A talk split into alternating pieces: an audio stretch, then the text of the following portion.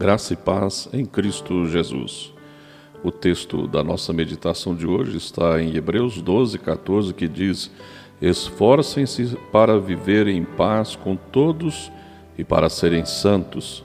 Sem santidade, ninguém verá o Senhor. Existem muitas explicações para o que seja santificação ou consagração, mas nem todas convêm ou satisfazem. Talvez a melhor seja a seguinte: Santificação é separar-se para um determinado fim, ou mais exatamente, ser separado por Deus e para Deus. Na prática, isso significa alguém com o qual Deus pode contar. Lá em Josué capítulo 3, versos de 1 a 7, relata o preparo do povo de Deus para a travessia do Rio Jordão. Quando se aproximaram dele, perceberam que não existia nem pontes, nem barco, nada para passar. O que fazer? Eles já tinham uma experiência semelhante quando Deus abriu o Mar Vermelho para poderem passar. Josué, o líder do povo, parece perceber a intenção de Deus em intervir novamente e ele pede: Santifiquem-se, pois amanhã o Senhor fará maravilhas entre vocês. Numa ocasião anterior, quando o povo recebeu a lei de Deus, houve a mesma instrução de santificação Lá em Êxodo 19 você vai poder ver isso. Logo após veio a manifestação do poder de Deus. Disso podemos concluir que só faz sentido esperar que Deus se manifeste a nós se nos santificarmos.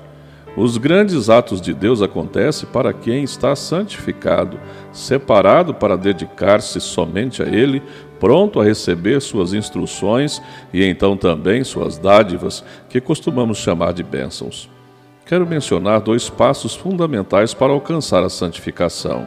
O primeiro deles é reconhecer o pecado, ou seja, aquilo que em sua vida contraria o que Deus quer de você e para você. Exemplo, você pode encontrar isso na oração de Davi, no Salmo 51, uma confissão seguida de uma nova dedicação a Deus. Em segundo lugar, você precisa abster-se do pecado. 1 Tessalonicenses 4:3.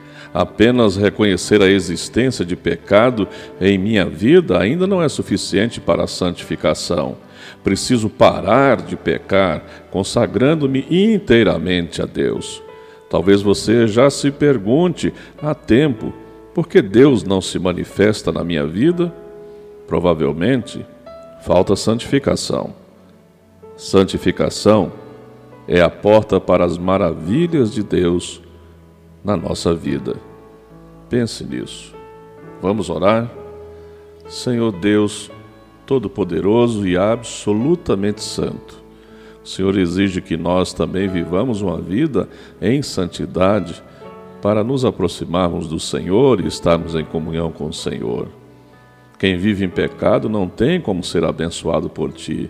Portanto, precisamos nos separar e nos dedicar ao Senhor não é separar o Pai do convívio com as pessoas, mas nós estamos espiritualmente buscando ao Senhor a todo momento.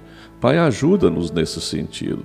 Que o Teu Espírito Santo possa falar ao nosso coração, instruindo-nos sobre a presença do pecado, instruindo-nos, ó Deus, acerca do juízo e da Tua justiça também, para que nós possamos sempre fazer a Tua vontade, porque nós queremos viver em comunhão contigo.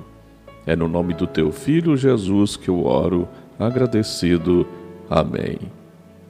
Eu sou o pastor Wilton Cordeiro da Silva, da Igreja Presbiteriana da Itumbiara, Goiás, localizada na Avenida Afonso Pena, 560.